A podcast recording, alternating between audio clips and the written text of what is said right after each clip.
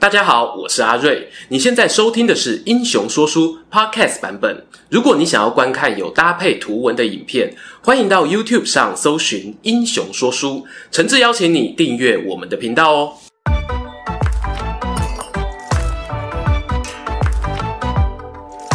Hello，英雄说书的观众朋友，你们好，我是说书人阿瑞，替大家带来精彩的英雄故事。欢迎呐、啊，来到每月一次的台湾列传时间。许多人期待已久的日本时代五大家族又过来了。我们过去啊做过雾峰林家、鹿港辜家，还有外差番外篇林爽文事件啊。没看过的朋友哦，欢迎参考参考。本集影片的主角是谁呢？没错，就是早在清领时期啊，就能够纵横海峡两岸，以出色的经营头脑，打造商业帝国的板桥林家。进入正题前呢，稍微小聊一下。过去我们讲日本时代五大家族，朗朗上口。什么样的家族算大呢？曾经获颁国史馆台湾文献馆终身文献贡献奖的王世庆教授，有做过一种分类方式哦，是以该家族的收租数量来区分，依照年收租一千担以下、一千担到一万担，还有一万担以上呢，分成三大类。像我们熟悉的雾峰林、板桥林，没有意外，当然是属于这种一万担以上的超级大地主。不过呢，一千担到一万担之间哦，这个区域其实呢非常有意思啊。你说八千多担的商人，难道会是大咖吗？事实上哦，收租数字落在中间层的有很多大家族，往往与地方关系紧密，低调耕耘发展。譬如呢，台北东门周百万、泸州李家、关西罗家、神冈吕家、里港兰家等等呢，他们的故事啊，同样非常有意思。这个呢，就等未来啊有机会慢慢挖掘出来跟各位分享了。那么废话不多说，接下来我们要回到本片主角板桥林家，看看哦，他们是如何一步一步成为台湾无人不知、无人不晓的大家族吧。板桥林家又称为林本源家族，是五大家族中呢发迹最早的一个，在清代哦就已经事业有成，俗称台湾林或板桥林。林本源呢，很容易啊被误会成是一个人呐、事实上呢，他们家的开台祖叫做林平侯，因为哦是靠经商致富，后来呢就用“饮水本思源”五个字，把家产分给五个儿子，其中三房林国华的本纪与五房林国芳的源纪发展较盛啊，很自然的呢就拿本源合并在一起哦作为字号了。虽说林平侯是板桥林在台湾开疆辟土的重要人物，不过他们林家哦最早来台湾的人其实不是平侯，而是他老爸林应林应营呢是漳州龙溪人，约莫是在乾隆四十到五十年间，公元一七七五到一七八五左右，来到北台湾的新庄落脚。据说曾经教人识字记账。不过呢，林爸爸并没有常驻新庄的打算啊，反而是他二儿子林平侯跟随着父亲脚步来到台湾。平侯呢，先是受雇于一位米商郑谷。工作了几年后啊，郑老板发现这位年轻人不简单哦，决定啊当他的天使投资人，借钱给他创业。而林平侯呢不负所托，跟老板进货出货，做起两岸之间米粮买卖的生意。说巧不巧，十八世纪末呢刚好碰上林爽文事件爆发，战争期间哦米价飞涨，让小林啊赚到了属于自己的第一桶金。商人的想法是很积极的，赚到的钱呢不是急着存起来哦，而是用于扩展。事业群林平侯呢，除了米业之外，也跟新竹当地有招财王之称的林少贤合作经营盐务跟航运，再拿这些获利呢去购地置产。短短不到一代人的时间，林平侯就成了叱咤商场的风云儿。不过啊，在那个中央集权的传统社会下，商人这职业呢其实是有风险的。读过书的林平侯为了保护家产、拓展人脉，他决定呢点开人生的另一条职业树，那就是。当官。当时哦，大清帝国有大家熟悉的捐纳制度，诶，白话文讲啊，就是卖官啦。这种制度哦，在东西方的历史上呢，其实不算少见。通常出现在国家财政困窘的时候，民众呢，如果有心，愿意捐一些钱粮物资啊，帮助国家渡过难关，国家也会提供你一些官爵做奖赏。公元一八零三年，林平侯呢就捐得了一个县丞的职位，随后加码捐知州，然后分发到广西，历任桂林同知、南宁知府、柳州知府等等位置，前后我当了六年的地方官。要知道，我知府呢算是四品官衔呐，他回来台湾呢，已经比很多官僚都更有气势了。然而林平侯呢，并没有继续在官场上耕耘，如同前面提到的，这些高阶公务员的经验呢，更像是啊买个保险，又或者说呢，体会看看从地方官员的角度看世界，脑袋呢到底在想什么。回归台湾后的林平侯啊，持续购买田产，从新庄往今日大溪的大科坎地区开发，还在一八二四年时呢，建筑城墙，打造储藏粮食的仓库，帮助族人哦躲过张权械斗的危机。这个时期呢，他就让林家成为台湾最大的地主，奇才之名哦，不是浪得虚名。喜欢历史故事的朋友都知道，发迹很不容易，没错，但如果要守城，那又是另外一种学问呐。林平侯过世之后呢，林本源家族的挑战才正要开始。前头提到平侯呢，将他的家产分成饮水本司园五个部分，其中三房的本纪与五房原纪较为活跃。三哥名叫林国华，五弟则是林国芳，两人哦就成为老爸死后掌管家业的人。顺带一提哦，传闻中呢，林平侯生前啊乐于照顾族人，因此收养了很多子弟哦。只有国华、国芳是他唯二亲生的儿子。相关研究的史料不少啦，有兴趣的人呢，不妨哦可以深入挖掘看看。本片哦就不特别去调查真实血缘关系，纯粹呢以家谱上有列入的为主。国华、国芳两兄弟啊要继承家业，各自面临了什么困难呢？我先说三哥林国华吧，他年纪有比五弟大了十八岁。当时呢，父亲哦是有培养他接班的打算，包括呢在大科坎建城墙，或者后来捐款修筑淡水城，这些事情呢国华都有参与。然而啊，不幸的是呢，当国华准备接手家业，想要循着父亲的老路一路氪金氪到地方官的时候呢，他却碰到了问题啊。由于这段期间哦，林家许多直系长辈过世啊，按照传统礼俗，家中遭逢丁忧是不能做官或者应考的。林国华呢，因此啊，被迫仕途卡关，没办法哦，仿照父亲的模式拓展资源。再看看另一边的国芳啊，他和哥哥不一样哦，比较多的时间呢是待在漳州龙溪老家，而且根据记载呢，是个年轻气盛、文武双全、会写书法，同时啊又懂武术的人。可以想见啊，这样的风云人物，很自然呢就成为漳州乡亲的共同领袖。当林国芳来到北台湾的时候呢，也因此哦被卷入漳泉械斗的纷争。对比于他们父亲林平侯不积极表态啊，林国芳呢是相对来说更挺漳州人的。然而这样的高调作风呢，也替他引来不必要的灾难。我们从当时闽浙总督上奏的公文中发现哦，他指责林国芳啊，公然招募年轻乡民，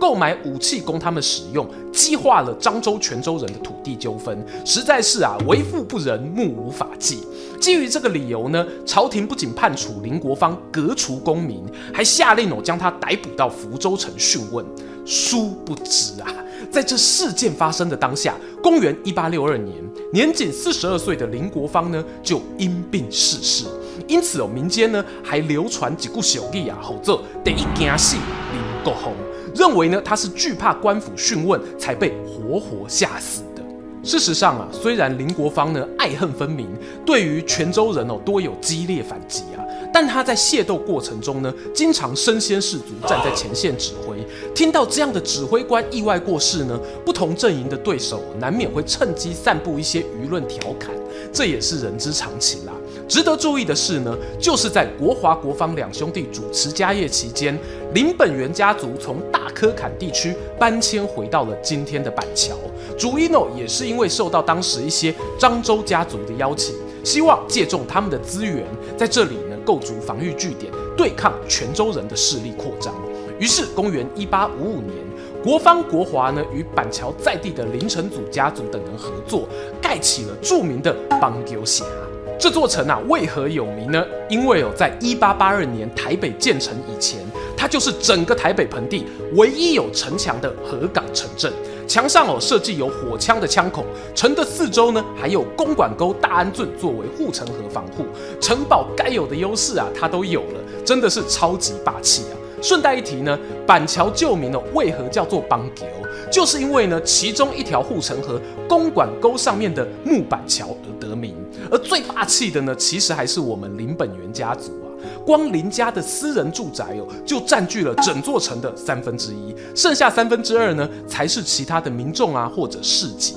板桥呢，就是继大科坎之后，林家在北台湾的第二座代表性堡垒。后来呢，也成为啊跟他们家族密不可分的地名。虽然国华、国芳两兄弟啊，经历了十九世纪末年台湾的民变动荡，但他们呢，不仅在板桥完成筑城，也没有荒废祖业，把父亲传给他们年收数万担的田租提升到了十几万担，替下一代的子孙啊留下了发展基础。林本源家族在台第三代的故事呢，主要发生在林国华的两个儿子林维让与林维源身上。维让与维元两人呢，差了二十岁，先后掌管家业十几年的光阴。而他们呢，为了要弭平祖先留下来的历史冲突，做出了很多努力。以林维让来说，他以身作则，把妹妹嫁给了泉州人庄正，同时呢，还设置大官义学，招募张权子弟读书识字。大观哦，指的是呢，从书舍这边可以远眺大屯山与观音山。你看看哦，那两座大山呐、啊，彼此对峙，相安无事。啊，你们漳州人、泉州人有什么好吵的呢？后来到了日本时代呢，这一座书舍的原址还一度呢被拿来作为邦桥公学校使用，那也是板桥国小的前身。除此之外呢，林家人最厉害的是什么？没错，氪金捐款，这是开玩笑讲啦。事实上哦，就是他们呢在本业发展之余啊，真的捐出不少资源帮助公共建设，而且哦是好几代人都这样哦，这一点呢值得钦佩。就拿公元一八七六年福建巡抚丁日昌来台湾说说吧。当时啊是因为牡丹社事件过后，大清帝国想说。嗯，好像不能太摆烂哦，我们还是经营一下台湾好了。所以呢，派出丁丁过来筹备海防与铁路建设。然而呢，大家也知道啊，此时的清国已经是泥菩萨过江，自身难保。即便呢有心想建设，也拿不出钱投资啊。丁日昌啊，只得跟板桥林家商量。喂喂喂，如今啊，国家真的需要你们啊，共体时艰一下吧。林家收到捐款邀请的时候啊。第三代的林维让呢，已经卧病在床，所以是由弟弟林维源出面应付朝廷的要求。他一口气啊捐出三十六万两银子，这数目有多庞大呢？对于大清又有多重要呢？我讲个结果，大家就能体会了。朝廷啊收到捐款的当下，差点没喜极而泣啊！大笔一挥，把前头我们讲到林国芳的械斗罪名一笔勾销，恢复原本官职。同时呢，还承诺林家人永不再捐哦。意思是呢，你们做得够多啦，国家非常感谢你。But，没错，就是这个 But。大清的保证呢，我们听听就好。八年过后，清法战争爆发，林维源呢又被台湾兵备道刘敖劝说捐款，他掏出了二十万后避居厦门，刚好碰上刘铭传啊被指派来台湾打仗，对他呢打出悲情牌。哎，这个养军队啊很辛苦的，您应该能体谅吧？林维源呢只得摸摸鼻子哦，再次认捐二十万，说好的永不再捐呢？好啦，我们功利一点说啊，林维源呢，因为对大清官员的支持啊，这也换来官府对他的信赖。清法战争告一段落呢，刘铭传被任命为台湾巡抚，也将林维源哦提拔做全台抚垦大臣。往后啊，将近十年之间，除了建筑铁道、开采煤矿，还有各种造桥铺路啊、设置安养院等等公益活动，他都积极参与。然而，当时的台湾人哦，可能没想到，好不容易啊，有那么一点点感受到建设带来的改变时，这座岛屿哦，却要面临被抛弃的命运。公元一八九五年，因为甲午战争战败啊，清廷做出了割让台湾给日本的决定，而当时的林维源呢，却是左右为难。台面上呢，他是大清帝国官员，如果按照官方命令啊，他是应该回到中国本土，不应留在台湾。然而，我们换个角度思考哦，林本源家族从林平侯开始，在台湾打拼奋斗超过一百年，繁衍三代的家族数量呢，非常可观啊，更别提那些呢让族人赖以为生的田产，兰公坦北哦，你卡索攻击过打给龙麦胜啊，放手不管，两袖清风离开呢，那才是最轻松的。可是呢，林维源放不下啊，他自己一走了之，其他落地生根的林家亲戚怎么办？而且呢，当时清廷与日本签订的合约中哦有规定，一八九七年的八月五日是台湾著名去就决定日。过了这一天呢，只要你决定回归中国，接受大清统治，那么你在台湾哦就不能拥有土地所有权。最后呢，林维源做出了一个把风险降至最低，而且哦也不得罪大清与日本的安排。在他们这一代呢，林维让是大房，林维源是二房。另外还有一个三房是林国芳的养子，名叫林维德。他派出林维德呢来到台湾保护族人与家产，并且有允许部分家人入籍日本，顾全了殖民统治者的颜面。而林维元自己呢，则以大清官员的身份撤退到厦门，直到他一九零五年过世为止哦，都没有再踏上台湾的土地。顺带一提啊，根据徐雪姬教授撰写的《板桥林家文章》中也提到啊，其实林维源呢在乙未割台初期，有试着透过德记利氏洋行的买办，资助台湾各地的抗日义军。无奈呢，整体抗日行动哦，欠缺组织与外援，最后啊是以失败告终。这个呢，我们在黑旗将军刘永福的影片中哦也有提过。有人呢会以此指责林本源家族啊，说你们怎么没有再更拼一点，甚至跳出来领导台湾人啊？就我自己的立场，如果今天呢有一个人他愿意抛家弃子去做一些品德高尚的行为，那是非常难得的情操。可是呢，我们不应该拿最最最高等级的标准去要求每一个人啊。一旦别人做不到，还要骂他，这种愤怒的情绪呢是很廉价的。此外呢，相信大家从我们影片前面的故事也会发现哦，林家呢从林平侯、国芳、国华兄弟围让维源兄弟以来，他们对于社会的付出哦并不少。我个人认为呢，这样子还要被责备啊，是有一点冤枉的。我们把镜头呢转回台湾的板桥林家这边，在原本的家主林维源离开后，他们哦在清朝末年所缔造的辉煌家业，其实受到不小的打击。除了因为战争造成的损失呢，原有的一些田地水租权啊，也因为政权转移而产生诉讼纠纷。面对往日的荣光不再，进入日本统治时代的板桥林家，又该如何做出改变呢？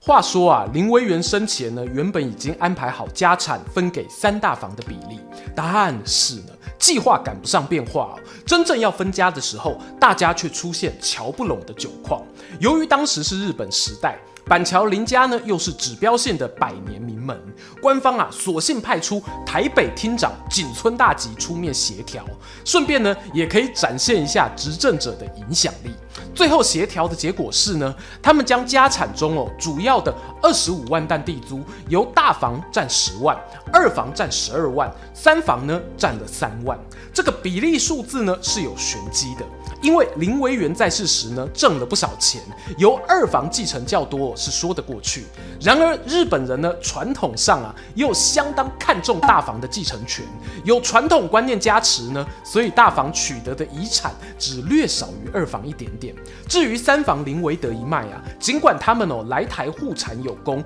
却受到养子的身份影响，最后啊分得的比例最少。此外呢，林家另外还有拨出十万担的家产，组织了祭祀工业林本源，当中的持分配比也是二房最多，大房次之，三房居末。好啦，尽管啊二房在遗产继承中占了优势，但在日本时代呢，领导台湾板桥林家的重责大任还是留回了长房这边。那个人呢，便是大房林维让的长孙林雄贞。过去有应该不少人看过那一张林雄贞与鹿港辜显荣、里港蓝高川在日本御苑的三人合影吧？我们在鹿港辜家的影片中哦，也有介绍辜显荣发迹的经过。相比之下呢，提早起步一百年的板桥林家啊，在日本时代其实跟孤家呢有一些不同的遭遇。我认为呢，最大的一个纠结点在于哦，他们是内台人经营制度底下的傀儡样板。什么叫做内台人？就是指呢，以台湾人的资本加上内地人的知识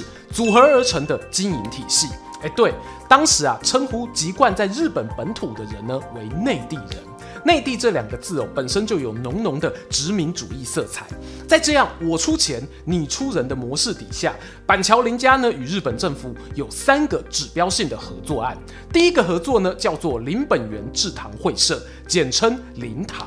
这是由林家人啊从香港银行领回的两百多万存款，加上台银的融资，结合日本人糖厂管理技术所设立的会社。最初哦是由三房子孙林鹏寿担任社长，后来呢鹏寿过世，由他弟弟林贺寿接任。当当当，有趣的来了！原本大房的林雄真啊，想要透过把林糖变更为股份公司，然后呢，趁机成为社长。但是呢，在林贺寿接手后，贺寿发现呢，自己的资本比不上大房，银行贷款又不顺利。干脆呢就把股份卖给了日系的铃木商店。我们前面说过的打给龙卖肾啊，不玩的人最大。哇，林雄真一看哦，算算呢自己手上的股份怎么样呢，也没有铃木多，把心一横哦，你卖我也卖，就跟着呢把股票也转售给铃木，史称林糖卖却事件。如此一来呢，大股东换人做，林堂是不是要改名叫林堂啊？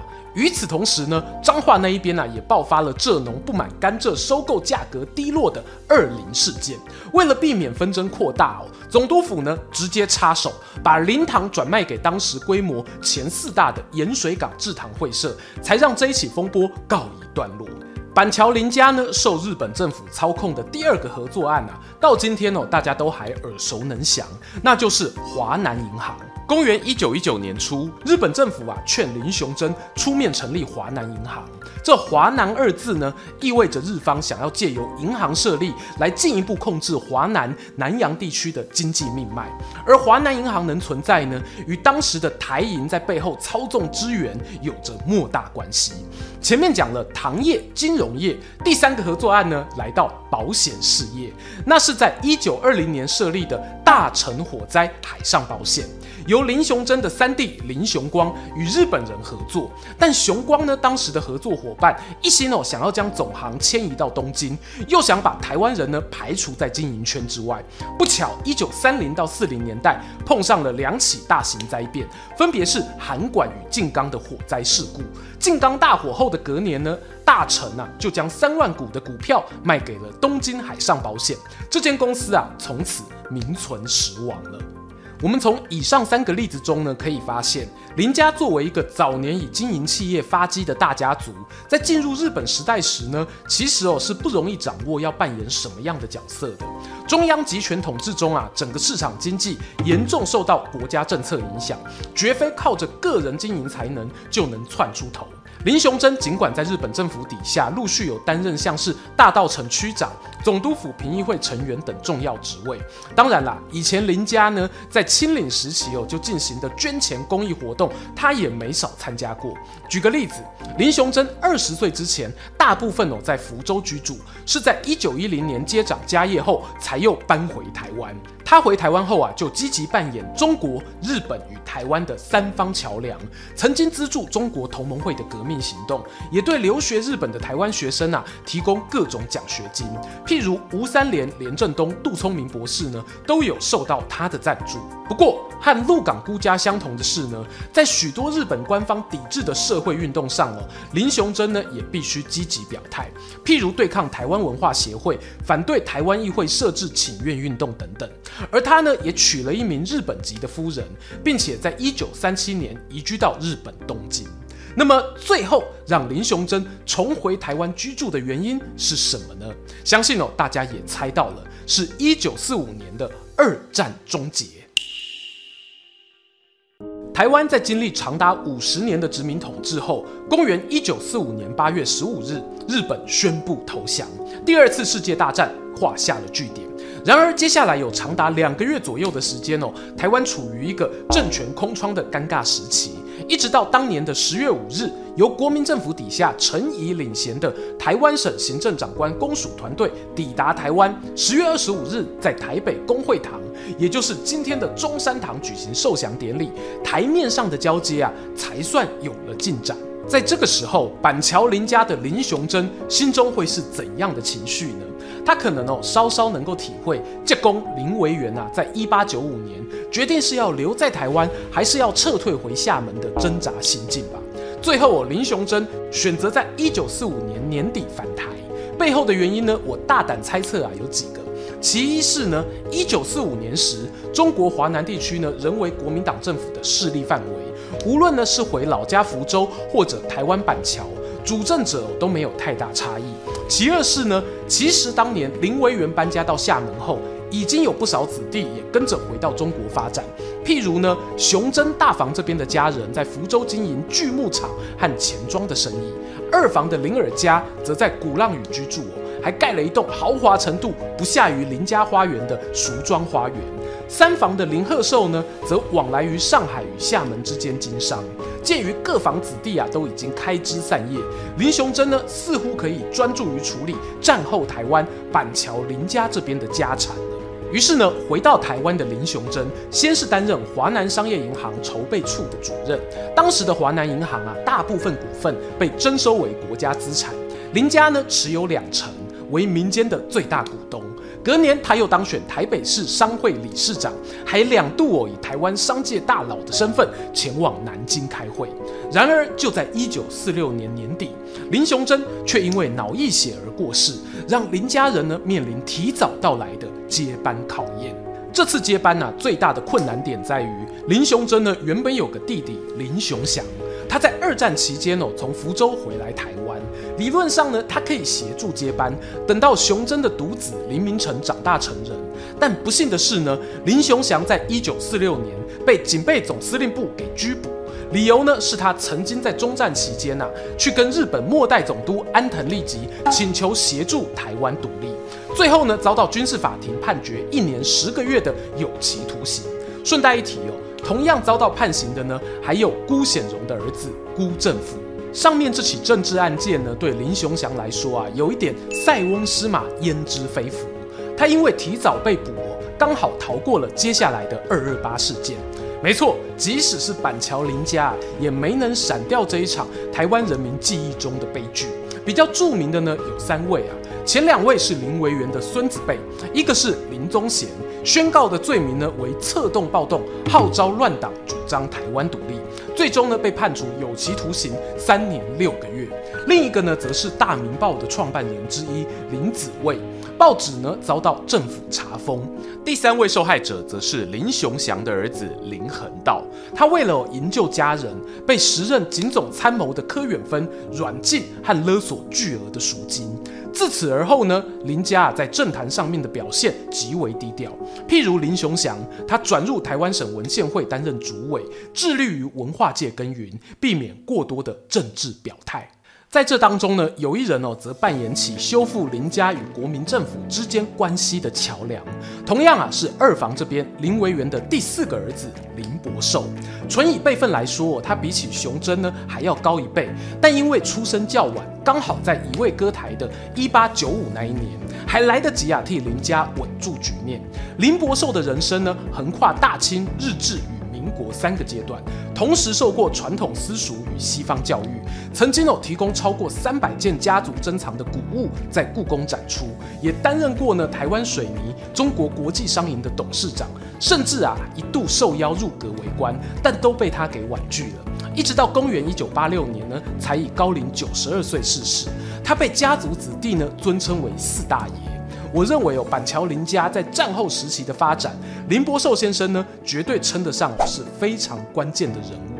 故事到此啊，也渐渐来到了尾声。让我把镜头转回大家最熟悉的林家花园这里吧。作为一个看尽人生冷暖的大户宅院，从这座花园的运用方式呢，其实也能看出林家人面对掌权者的态度。最早，它伴随着邦鸠峡的兴建，成为漳州居民哦一个重要的精神堡垒象征。进入日本时代呢，则是总督政商名流来台的必游之地。到了战后时期，国民政府啊撤退来台，花园呢曾出借给国民党作为临时办公室，但没想到啊这些人员的家眷也一同入住，最后涌进花园的人数高达上千人，甚至呢还特别为他们编列了一个留侯礼。这些里民呢一直到一九七七年呢、啊、才陆续搬离，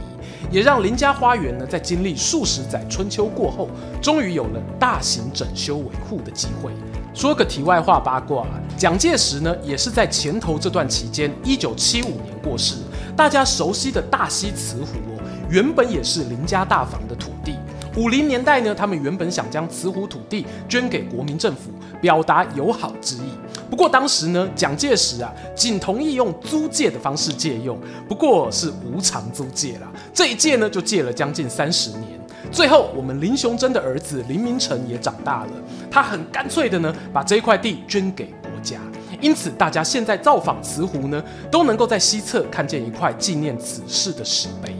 好啦，听完今天的故事啊，不知道各位对于板桥林家一路走来，在乱世中屹立不摇的经营心法有什么想法呢？欢迎哦，在底下留言跟我们分享，也邀请大家呢不吝订阅英雄说书频道，追踪说书人阿瑞的 Instagram，我会在那边分享更多说书日常，期待和你们下次空中再见。喜欢今天的故事吗？画面右边哦，还有更多推荐影片可以追哦，诚挚邀请您动动手指订阅我们频道，打开小铃铛，选择接收。全部消息，这对英雄说书的帮助非常非常大。如果你还想要给我们更多鼓励，也可以扫描加入会员 QR code，用每个月一杯咖啡的钱赞助团队创作更多好故事。我们下次见。